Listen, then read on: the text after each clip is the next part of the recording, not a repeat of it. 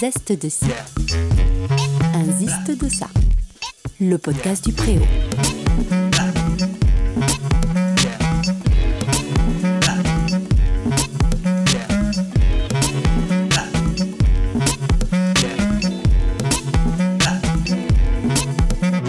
Erwan et le Préau, c'est une histoire d'amour depuis avant même l'ouverture du restaurant.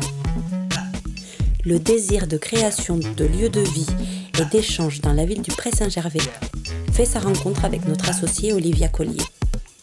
La musique, la transmission sont le liant. Bref, bonjour Erwan. Salut Lara.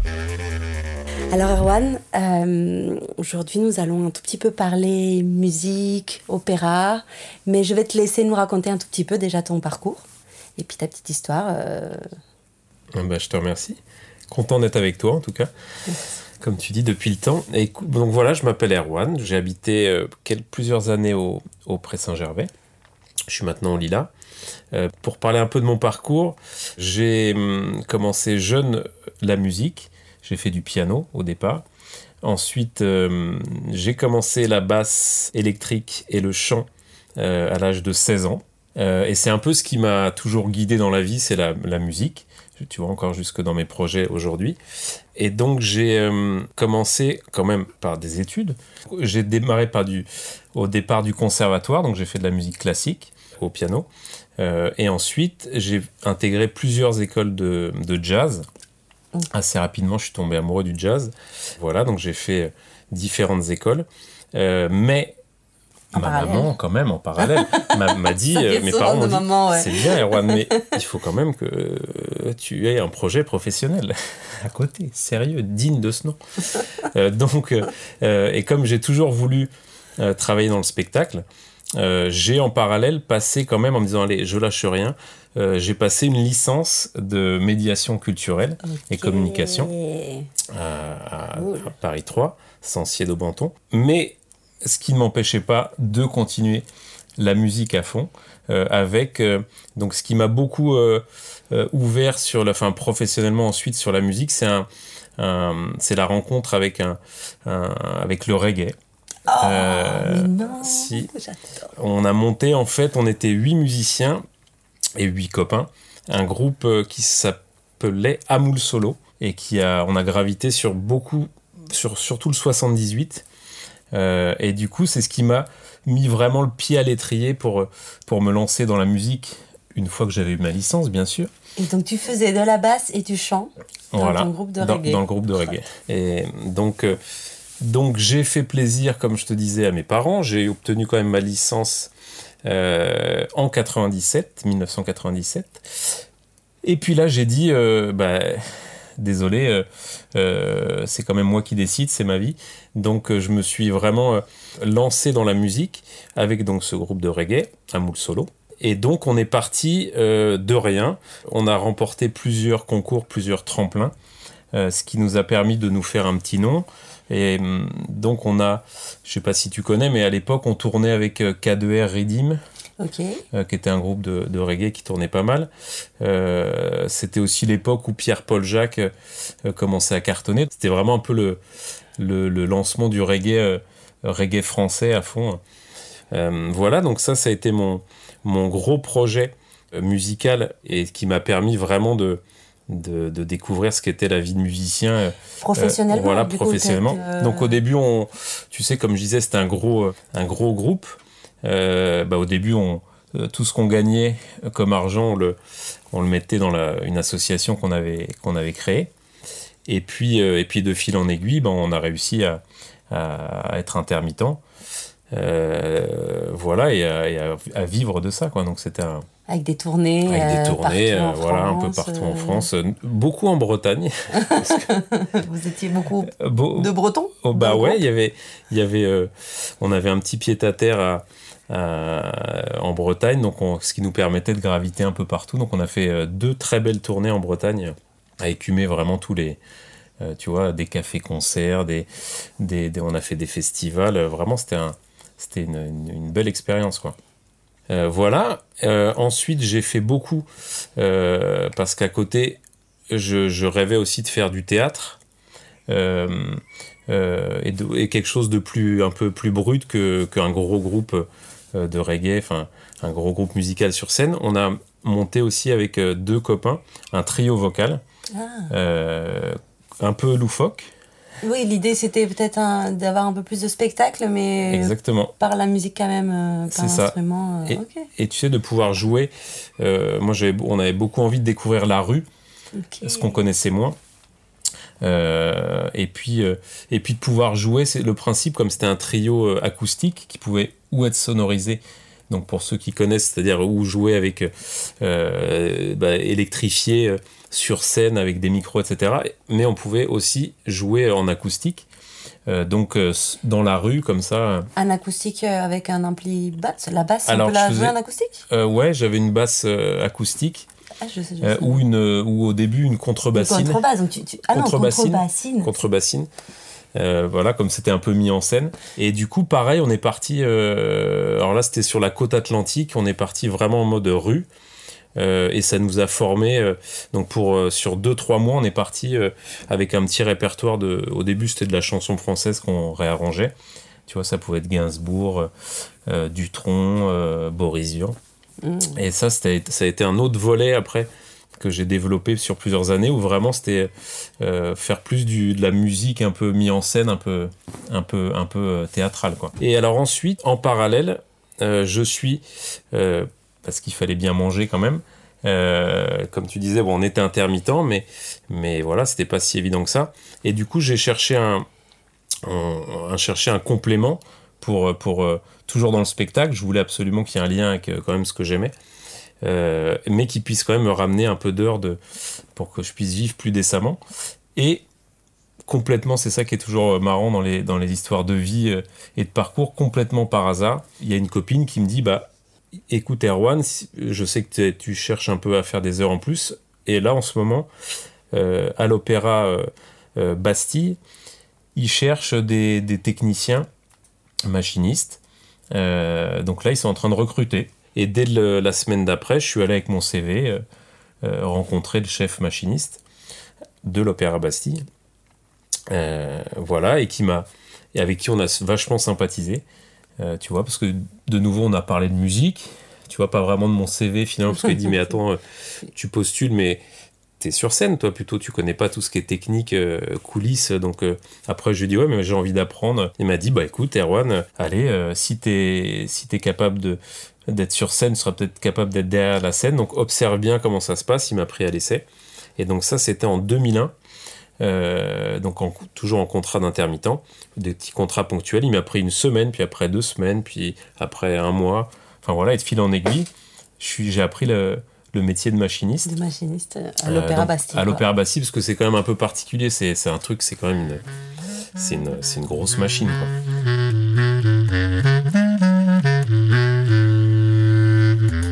Donc en parallèle, donc je continuais la musique.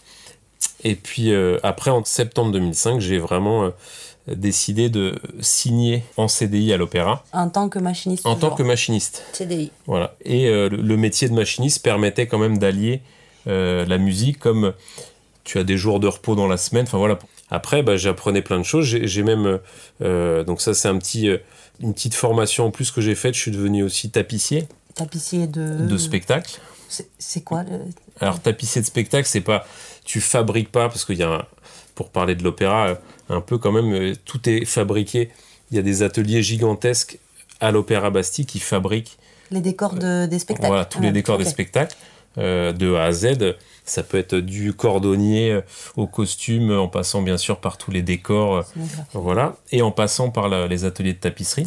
Mais donc tapisserie comme euh, le, tissu sur, euh, sur, les chaises et Exactement, c'est ça. Mais non, c'est vrai. Alors j'ai fait une formation, alors une petite formation, tu vois, je suis pas grand tapissier, mais une spécialisation en tant que machiniste qui me permettait de construire des toiles euh, pour, le, pour la scène et de réparer des toiles aussi, tu vois, en cas de déchirure. De, ah voilà. Donc voilà, ça c'était encore un petit plus. Petit à petit, tu évolues dans, dans l'opéra de métier, mais, mais de bah. métier que tu n'as pas du tout connu à la base. C'est vraiment rien à voir avec la médiation culturelle. Euh, non. avec la basse. du tout. Mais juste. Euh, riche. Bah, riche parce que, euh, pour parler voilà, de ce, de, de, de, de, ce métier de machiniste euh, et de ce qui m'anime après, dont on va parler aussi, c'est vraiment le, le travail, enfin la rencontre humaine, euh, parce qu'on travaille en machinerie comme on est 100, c'est le plus gros service euh, de, de l'opéra. On est 100 techniciens machinistes. 100 100. Juste un machiniste Ouais. Parce que c'est un, parce que c'est une machinerie énorme, parce que l'opéra de Paris, c'est un, c'est un lieu de spectacle d'alternance. C'est-à-dire que euh, par semaine, tu peux avoir 3 à 4 spectacles différents. Euh, et donc, eh ben, 3 à 4 changements de décor permanents. Ah bah oui. Parce qu'un soir, tu vas avoir euh, la Traviata et le lendemain, le lac des Cygnes. Donc il faut pouvoir, il faut que tu aies des équipes du matin, du soir, et que tu puisses enlever le décor, ranger le décor, mettre le... Donc les machinistes font à la fois, à la, fois la mise en place des décors. C'est ça. L'exploitation. Pendant le spectacle, les, ben, les mouvements de décor. Exactement, tous les effets. En général, c'est des effets. Ouais. Exactement. C'est assez, assez monstrueux dans, dans mes souvenirs, euh, les décors d'un opéra ah, ou de ballet. Euh. C'est énorme, c'est énorme. Avec, alors ça peut être très simple, très, très dénudé, très contemporain, comme euh, des effets incroyables de machinerie, des, enfin, des ouvertures de portes, des, des pentes qui se lèvent, des voilà, enfin tu vois, tu donc le, machiniste s'occupe aussi de ça et s'occupe aussi de, du démontage, euh, montage et montage euh, ça de décor. Donc tout ça pour dire qu'en fait on, euh, bah c'est moi c'est ce qui me plaisait aussi, c'est qu'on travaillait en équipe, toujours une équipe de 6 ou 7. et qu'on interagissait avec une autre équipe sur un spectacle. tu travailles aussi en, en bah, voilà toujours en partenariat avec les accessoiristes qui ont aussi des mouvements à faire avec avec les habilleuses les enfin c'est c'est parce que pour un, spectacle pour ceux qui connaissent pas aussi l'opéra il peut y avoir en coulisses 100 je sais pas 150 personnes pendant un spectacle? Ouais sur scène entre les, les, enfin, je sais pas, les, le chœur, les solistes, euh, les, euh, les électros. Souvent, il y a euh, les musiciens aussi sur place. Il peut y avoir. Alors, pas toujours? Ah, les musiciens, ils sont dans la fosse d'orchestre. Ouais. Ah oui, mais, mais là, c'était même sans les compter. non, non, sans les... Donc, c'est un, une, une, sorte de fourmilière, quoi. Ah ouais. as, et, mais tu peux avoir des, des musiciens même en, en coulisses. des effets sonores en direct. Exactement. Oh. Donc voilà, faut imaginer, c'est moi c'est ce qui me faisait, c'est ce que j'adorais, c'est une fourmilière et en même temps qui doit j'allais dire hein, ça doit être super musique, orchestré quoi parce que ça doit être hyper organisé j'imagine qu'il y a des fiches techniques hyper précises complètement tu as une conduite à chaque fois euh, et, comme je te dis ce, que, ce qui est génial c'est que tu bosses autant avec les machinistes que bah, si euh, si euh, il y a tout d'un coup toutes les tous les, les, danseurs les danseuses qui rentrent faut que tu aies fait de la place faut que tu sois coordonné enfin donc voilà c'est un, un vrai c'est une vraie un vrai ballet de d'effets. De, comme derrière. Excellent. Donc c'est aussi ce qui me plaisait, enfin c'est ce que je trouve beau dans ce, dans ce métier de machiniste, c'est que voilà, on est, on, est, on est des gens de l'ombre, mais en fait on, on, participe complètement au spectacle et on interagit avec plein d'autres d'autres gens. Et au quotidien bah, tu dois travailler tu dois savoir porter euh, enfin tout est fait en équipe quoi si tu t'entends pas avec la personne en face avec qui tu portes, tu te fais mal au dos. Si tu, enfin, c'est constamment, donc il faut toujours euh, composer avec l'autre. Et puis avoir du coup une vraie vision d'ensemble, de, de être, toujours être à l'écoute euh, du fait qu'il y a des personnes autour de toi qui, qui ont des besoins, qui, ça. même si ça n'est pas de ton ressort, il faut que tu puisses leur laisser l'espace, en même temps le prendre quand c'est ton tour et faire confiance à, à l'organisation des autres, être très organisé soi-même. C'est bon, c'est un ballet, effectivement. C'est beau, c'est chouette. C'est quand même Dans un confort incroyable parce que il y a un régisseur plateau, il y a un régisseur général. Enfin voilà, c'est vrai que c'est des conditions de travail euh, qui sont assez incroyables. quoi. Mais euh, ouais, il faut, il faut composer avec les autres. Euh, donc, donc voilà, c'est ce, qui ce qui me plaisait aussi. et, mais ce qui me plaisait aussi, mais qui au bout d'un moment, comme, comme j'aime bien changer un peu euh, enfin, j'aime pas me reposer sur mes lauriers. Euh, donc, si tu veux, au bout de plusieurs années, quand même, bah, tu rentres dans, comme dans tout métier, dans une certaine routine. Donc tu dis bon, voilà. Donc là, ça commençait à ronronner.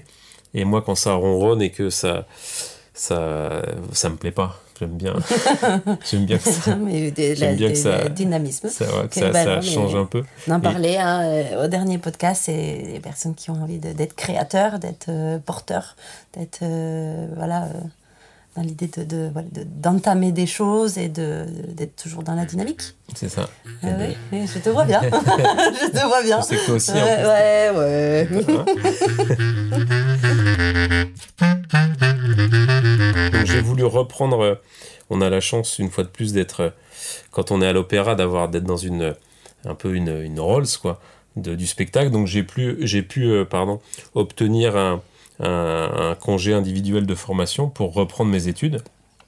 Donc maman n'avait pas tort finalement. Hein, merci maman. Merci maman. Et après, j'ai donc intégré euh, une école qui s'appelle l'EAC à Paris. Donc j'ai- je me suis inscrit pour passer un Master 2 Oh. D'administrateur culturel sur un an. Donc c'était ce qu'ils appelaient MBA. Euh, l'américaine. bon.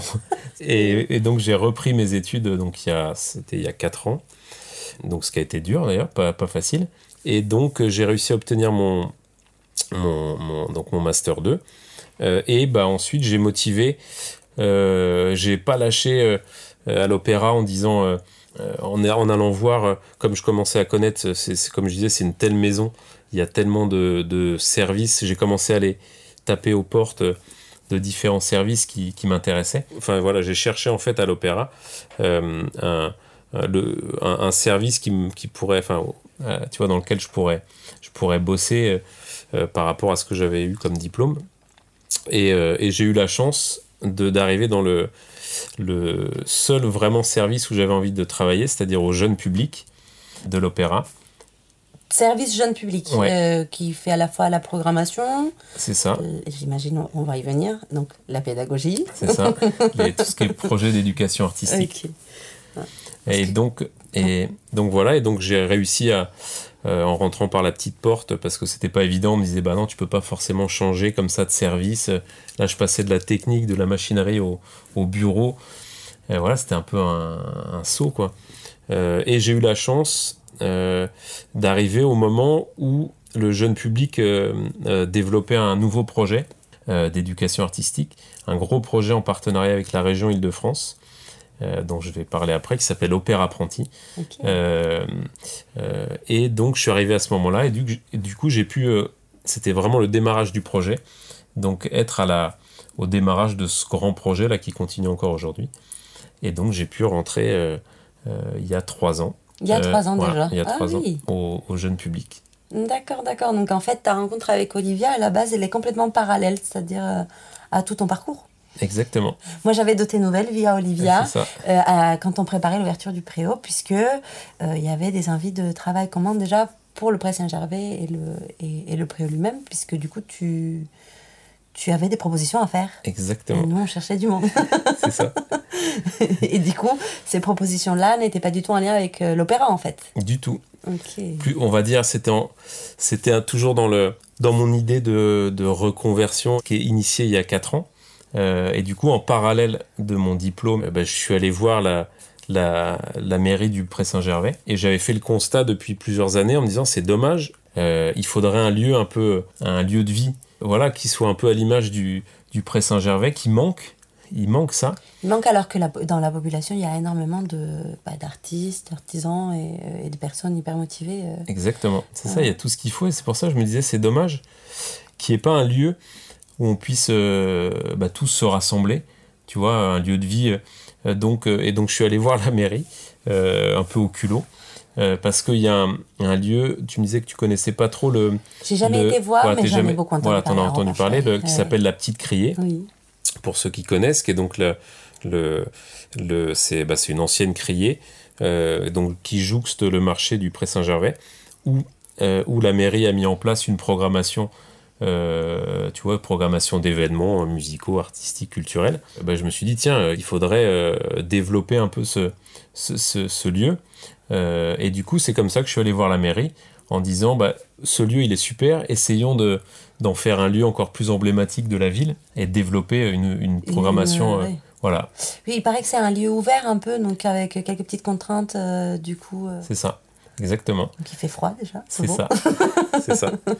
Donc c'était voilà, c'est ça. Je disais, bah c'est il faudrait trouver une solution pour pour pour développer ce lieu et peut-être l'insonoriser un peu plus, le fermer. Et comme tu dis, en l'occurrence, il s'est avéré que ça a été compliqué.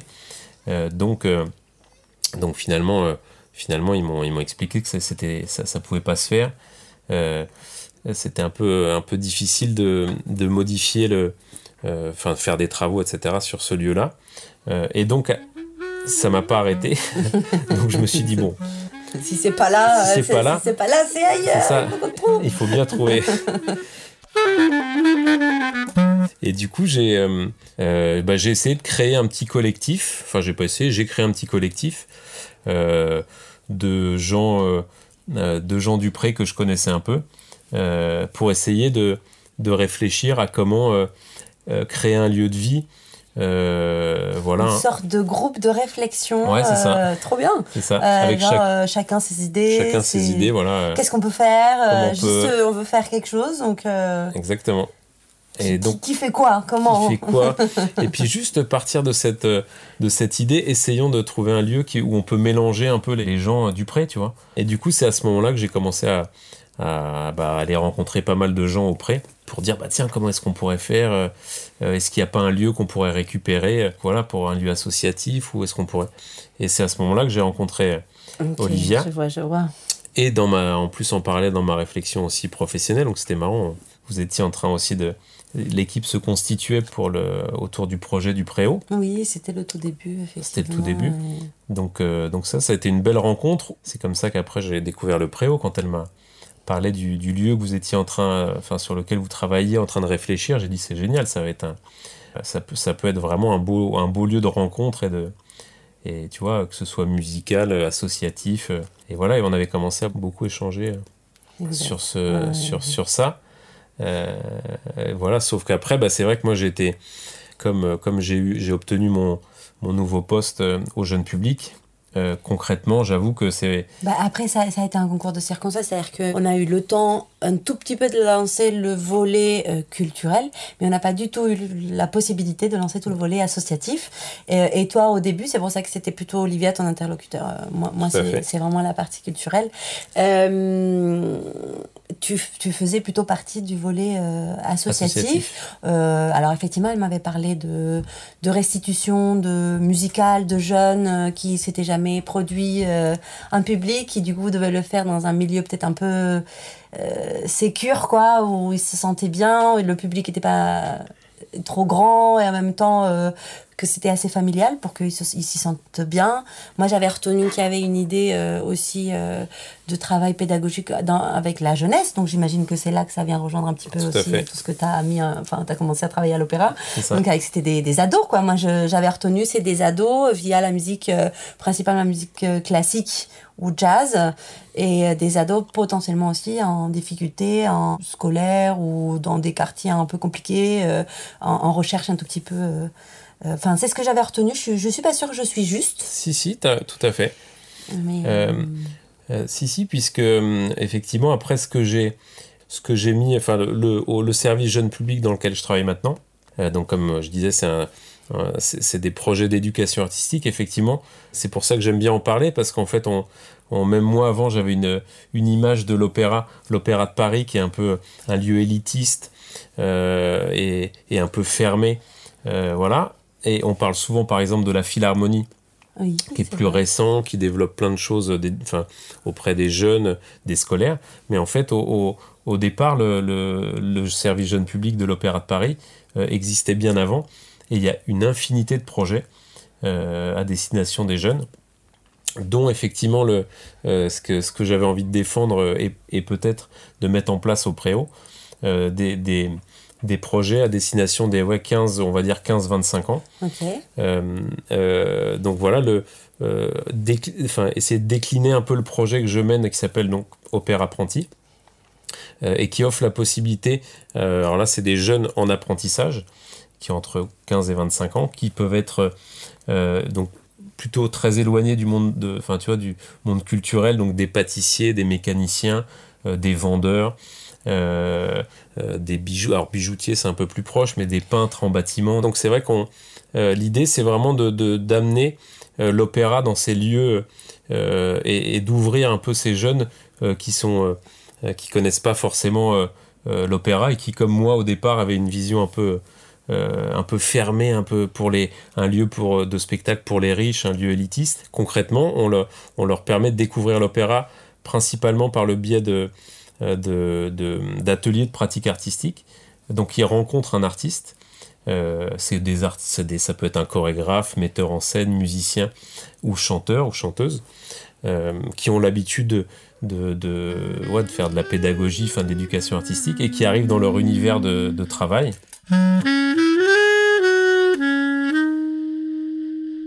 Donc c'est l'artiste donc qui se déplace Exactement.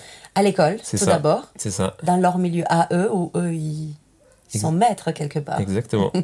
Complètement. Donc euh, donc c'est un vrai échange et une vraie rencontre entre l'artiste qui vient lui c'est que des artistes professionnels quoi qui ont mais qui ont l'habitude de de, rencontrer comme ça, d'aller vers les autres, et puis le monde de l'apprentissage d'un pâtissier, d'un mécanicien.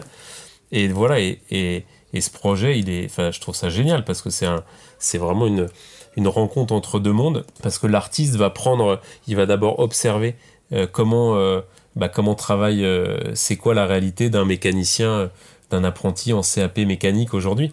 Donc il va les regarder travailler dans leur univers, les postures, les gestes. Comme tu disais, les bijoutiers. Par exemple, qu'on travaille aussi avec un chorégraphe il y a, deux, il y a trois ans maintenant, la première année.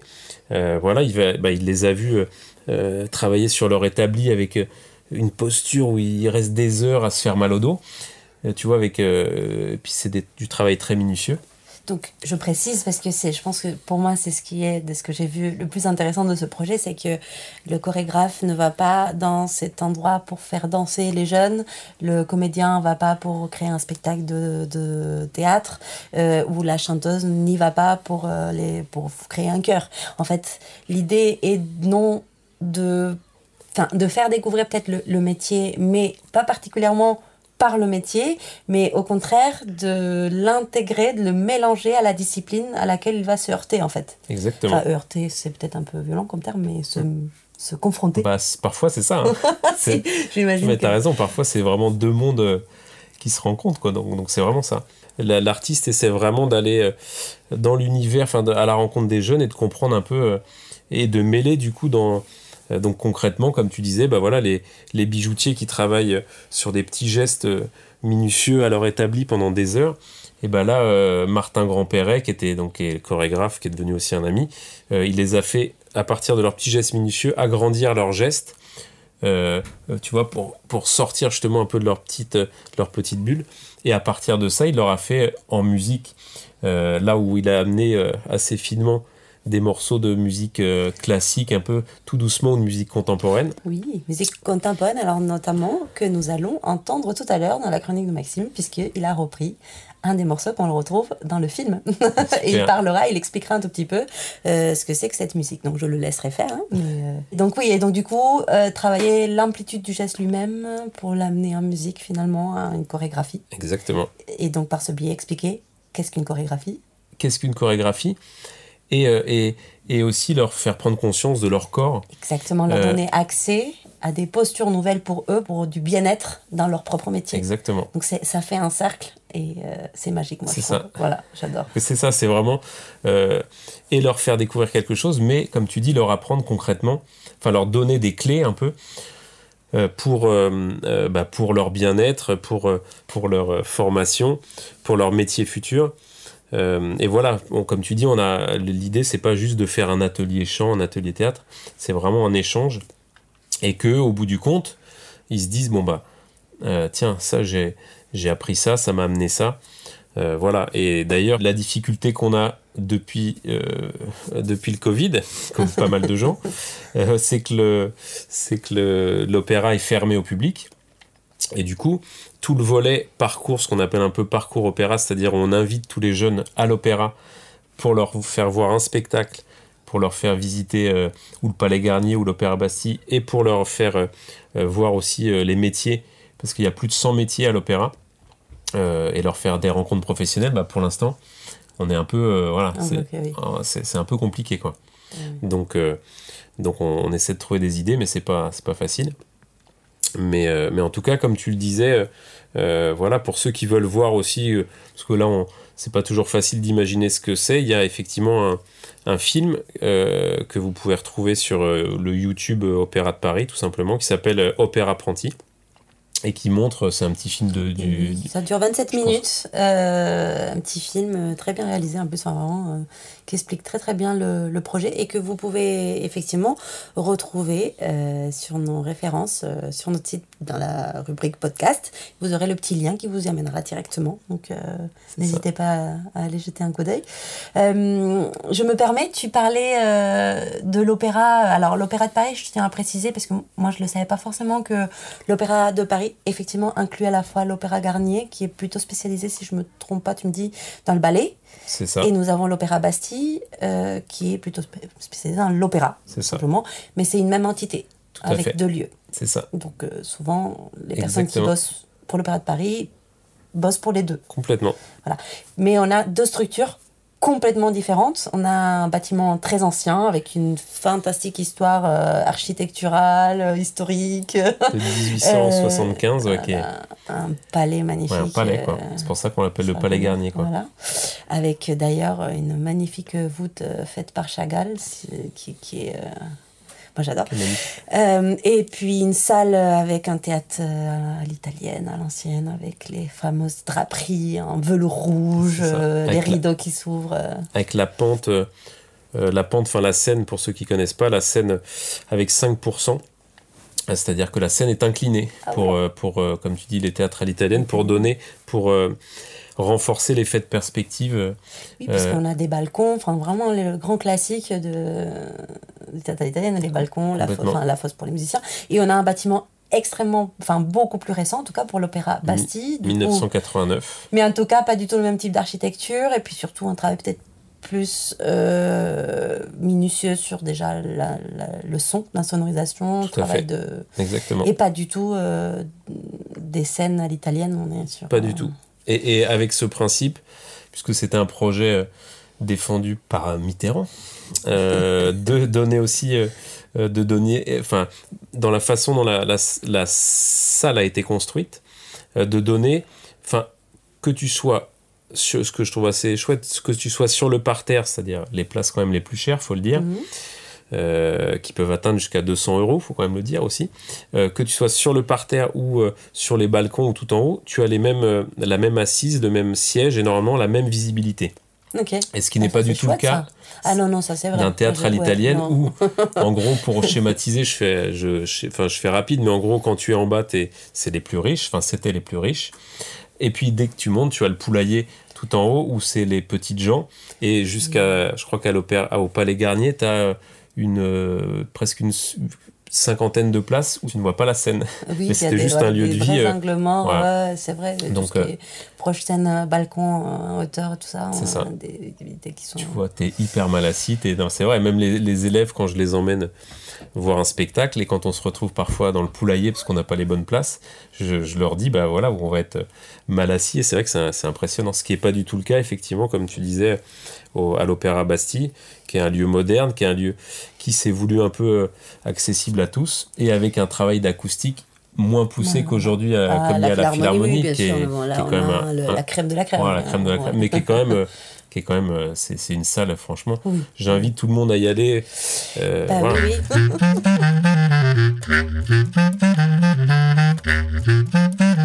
On parlait d'élitisme euh, à l'opéra, donc j'ai l'impression que c'est compliqué parce que l'élitisme passe évidemment par le portefeuille. On est d'accord, donc effectivement, ce côté, bon, peut-être moins à Bastille qu'à Garnier, mais où ben, la meilleure place, le meilleur portefeuille.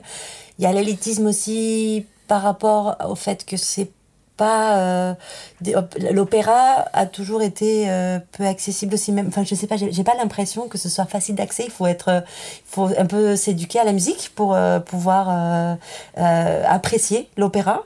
Donc il y a ça aussi qui, crée de l'élitisme et puis euh, et puis l'imaginaire euh, voilà c'est quand même des depuis le temps des rois euh, que, que ça vient et donc il on, y a de l'élitisme juste par la pensée de se mettre des limites ben non c'est pas pour moi c'est voilà c'est presque social enfin ouais tout à fait tu as raison il y a une barrière il y a une barrière bon, déjà financière. Alors, Mm. pour les- le prix des places, après, qui est vachement en train de.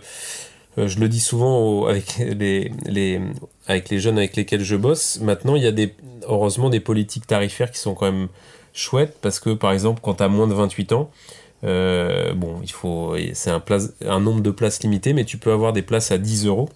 Ah oui, bien. Euh, donc, euh, moi, il y a plein de jeunes qui ont réussi au bon moment, il faut euh, se connecter au bon moment, mais à avoir des places à 10 euros. J'imagine aussi que toute la politique française en général, avec les étudiants, le Pôle emploi, Exactement. etc., il y a toujours ces dispositifs qui existent. Bon, après, proportionnel au tarif de base, qui potentiellement peut rester. Après, nous, on invite aussi, le jeune public invite aussi des, des, hum, des scolaires, des classes Oui, euh, à découvrir. Voilà, c'est ce que, ouais, c'est ce que j'ai pas dit. Je la, la mission aussi, enfin, une des nombreuses missions de. euh, et c'est pour ça que moi je le défends aussi de l'Opéra de Paris, d'une grosse institution française comme ça, c'est aussi de, de donner l'accès. euh, voilà, l'opéra, c'est un opéra national, donc il nous appartient à tous, donc de, de permettre l'accès euh, au plus grand nombre. Oui, Comme tu dis, il y a une barrière encore un peu psychologique oui, et, oui, et sociale. c'est bien ça. Mais le- c'est souvent psychologique en fait. Bah Parce que les jeunes, une fois qu'ils. Souvent, quand on les amène à l'opéra, qu'ils découvrent ou parfois un spectacle, ou qui les touche, ou un métier, ou un lieu, enfin, le pas, comme tu disais, le palais Garnier qui peut être magique et tout, bah finalement, après, euh, euh, tout d'un coup, ils se disent Ah bah, ah ouais, je, je savais pas ce que c'était, et ça y est, je, je commence à comprendre, ça me. euh, voilà, même, même si euh, c'est vrai que le lyrique, le, il y a des choses. euh, même moi, je vois, je vois des spectacles, euh, des trucs quand même très, très compliqués ou très longs ou très. pff, Il y a l'emplacement aussi, on est quand même, euh, notamment pour l'Opéra Garnier, dans un Paris euh, un peu euh, huppé, on va dire ça comme ça. Carrément. Donc même pour, pour avoir été, même pour y avoir travaillé, ou ne serait-ce que boire un verre après, avant, ne serait-ce que, ben, c'est souvent à l'heure du dîner, donc manger un petit croc, ou les transports, enfin, il y a quand même tout un contexte qui, qui, qui va avec, Bien sûr. ben, un contexte capital aussi, euh, donc l'emplacement Bastille un peu moins, parce qu'on est quand même dans un quartier euh, euh, un peu plus Un peu. jeune, on va dire ça comme ça. Ouais, un peu plus mélangé, ouais. mélangé. euh, donc bah, c'est assez marrant parce que finalement à Bastille on a l'opéra qui est quand même finalement ce qui est le plus élitiste entre guillemets par rapport peut-être au, au ballet ou ce qui se fait à Garnier, mais en même temps donc il y a un côté. Après, t'as les deux, hein. T'as quand même. Ouais, t'as euh, quand même. Euh, Enfin, euh, je parle pour la programmation, plus de ballets, forcément, euh, effectivement, comme tu disais, à- au Palais Garnier, mais t'as aussi des ba- quelques ballets euh, qui, se Qui se font, font, chaque euh, saison à, Bastille, ouais. Excellent. Bon, Erwan, ben, écoute, c'est vraiment bien chouette d'entendre parler de tout ça. J'espère qu'un jour on pourra faire quelque chose ensemble. Exactement. Que ce soit via l'opéra ou que ce soit via tes, voilà, tes élèves. euh, les- Avec grand plaisir. on a avec très les, envie. On en avait parlé aussi avec Olivia, faire venir, euh, trouver un, un- une idée euh, et une forme pour faire venir aussi des, des artistes qui ont travaillé, euh, Oui. avec qui je travaille à l'opéra, pour, comme Martin Grandperret, que je citais, pour, pour essayer de créer quelque chose, animer des ateliers. Ce serait fantastique, de toute façon. on va y arriver. Et puis, ben, en attendant, euh, bonne continuation. Si je dis pas de bêtises, il y a un deuxième film qui se tourne. Exactement, ouais, ouais. Donc, Il y a un deuxième film Opère apprenti, par le même réalisateur d'ailleurs que je n'ai pas cité, qui est Oui. un super euh, monteur-réalisateur. qui s'appelle Cyril Lotti, qui est un, enfin, qui est un, voilà, qui est un super artiste et puis un très sensible et, et effectivement qui réalise, comme tu le dis, un deuxième volet, Opère apprenti. Euh, c'est voilà un film qui va, qui devrait être fini au mois de septembre-octobre. Donc vous pourrez retrouver aussi sur le, sur le YouTube Opéra de Paris. Et là, cette fois-ci, c'est ce qui me plaît aussi, cette année qui sera plus une année compliquée, mais on lâche rien pour qu'on finisse on puisse finir les tournages. Euh, parce qu'il y avait quand même plus de 200 ateliers de pratiques euh, artistiques cette année qu'on a mis en place et qu'on a réussi pour l'instant à... De, 200, t'as dit? 200, plus de 200 ateliers de pratiques artistiques qu'on a réussi à... Parce qu'on travaille avec, sur ce projet Opéra Apprenti avec 11 établissements et 22 classes Ok. sur l'île de Bien. France. Voilà. Euh, et donc, euh, voilà, on, va, on devrait euh, euh, finir ce film qui, cette fois-ci, c'est beaucoup plus le point de vue. Le premier, c'était le point de vue des artistes. Euh, et là, c'est beaucoup plus le point de vue des, des apprentis. Donc, c'est chouette. On a pas facile, mais on a essayé de faire plein d'interviews de jeunes euh, très différents sur leur expérience. Et tu vois, leur vision de l'opéra, comme on disait, je- c'est quoi l'opéra C'est Qu'est-ce que tu as retenu de cette expérience opéra apprenti ou... Donc, et de mettre en avant vachement l'apprentissage et les métiers aussi euh. Parce oui, qu'on a envie de défendre aussi, euh, même moi j'en parle toujours, je dis l'apprentissage pour les. C'est c'est un. Voilà, on, on est pareil parfois dans une euh, système éducatif un peu élitiste. Là, on en, tout doucement, ça, on, en, on en sort un peu, mais avant, c'est que. Enfin, mon, quand j'étais plus jeune, euh, c'était un peu toujours décrier les.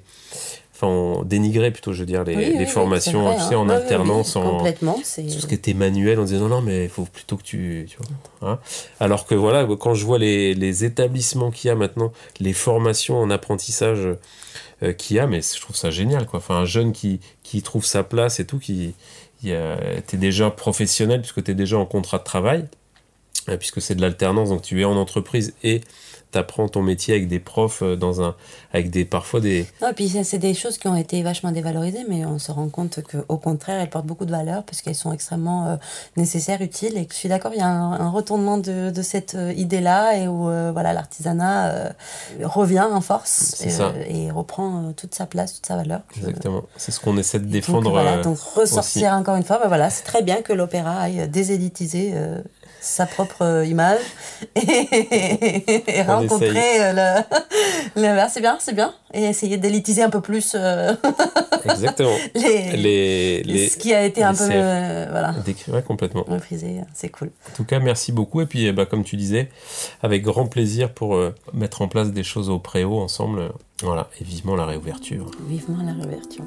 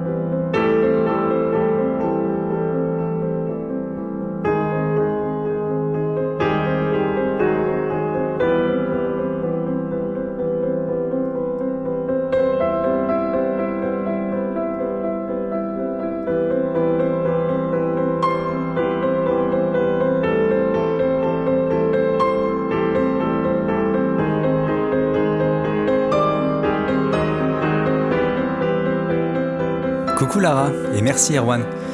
Alors nous venons d'écouter un morceau écrit par Philippe Glass, qui s'appelle Étude numéro 2 et qui est issu de l'album Étude for piano. Ce morceau était donc en préambule à ce dont je voulais vous parler aujourd'hui. Et il s'agit d'un style musical, un mouvement apparu dans les années 60 aux États-Unis. Je vous parlais de ça parce que un des ambassadeurs de ce style a été cité dans le film Opère apprenti que j'ai vu en prenant connaissance du sujet dont on allait parler aujourd'hui avec Erwan. Mais aussi et surtout parce que c'est un mouvement que j'adore, que j'aime énormément parce que c'est très méditatif et que ça peut nous emmener dans des voyages, euh, des voyages de l'esprit euh, très très loin. Et peut-être même que je vais essayer de vous en partager un petit bout et de vous donner envie d'aller en écouter un peu plus. Commençons déjà par le nom de ce mouvement, c'est la musique répétitive. Alors comme je viens de le dire, il est né dans les années 60, aux États-Unis.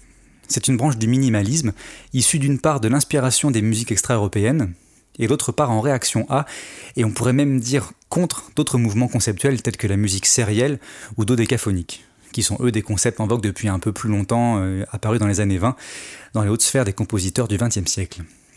Notamment, on pourrait penser à John Cage, que certains doivent connaître par une œuvre un peu spéciale euh, où les musiciens restent silencieux pendant 4 minutes 33. Alors qui sont les, ambassadeurs donc, de cette musique répétitive? Il y a Philippe Glass, que l'on a écouté plus tôt, Steve Reich, avec qui on clôturera cette chronique, mais aussi Terry Riley ou Lamont Young, qui sont eux vraiment presque les concepteurs, les initiateurs. Et pourquoi répétitive? Eh bien parce qu'elle est fondée sur la répétition. La répétition de cellules courtes, qui peuvent concerner différents éléments musicaux, tels que le rythme, la mélodie ou l'harmonie, ou même tout à la fois, ou même, à contrario, juste un son unique qui va être répété même des fois pendant plusieurs minutes et trituré électroniquement ou acoustiquement selon les morceaux. Donc ces cellules courtes, qui sont en petit nombre en général, sont répétées en flux continu, sans respiration notoire, mais avec de très légères variations rythmiques qui vont même pouvoir créer des déphasages. Alors le déphasage, je pense que le plus simple pour pouvoir se faire une idée précise de ce à quoi ça correspond, c'est d'en écouter un court extrait. Et pour ça, je propose euh, Steve Reich avec euh, son Read Phase. Allez, c'est parti pour une trentaine de secondes de déphasage.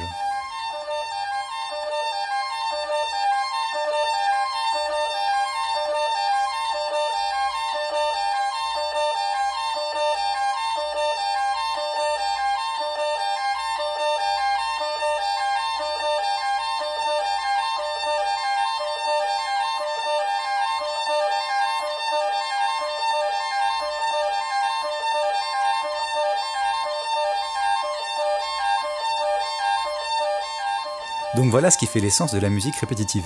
Alors évidemment, les œuvres sont multiples et variées, et chaque compositeur peut avoir sa spécificité, sa signature, et tout ça, ça peut évoluer dans le temps. On l'a vu d'ailleurs plutôt avec Philippe Glass, qui avait déjà parcouru un bout de chemin depuis le minimalisme pur de déphasage, comme on vient de l'écouter.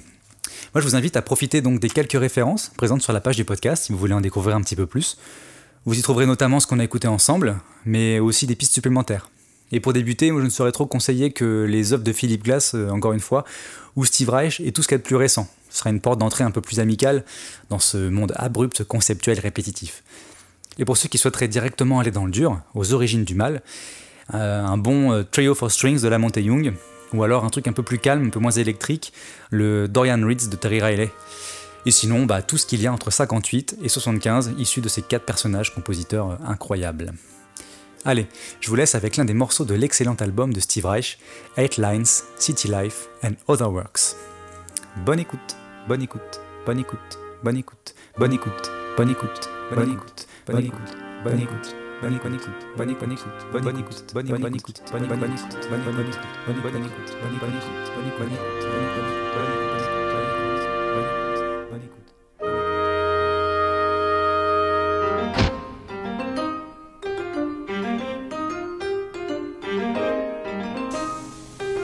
Check it out.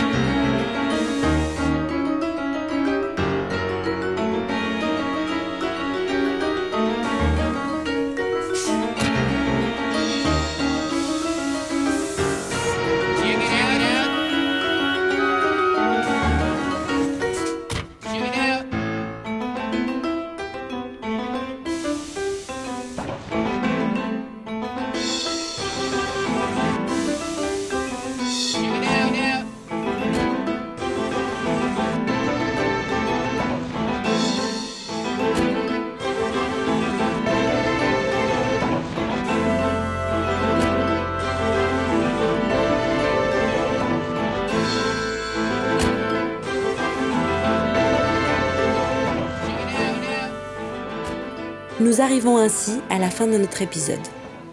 Vous pouvez le réécouter sur les applis podcast ou sur le site web du Préau.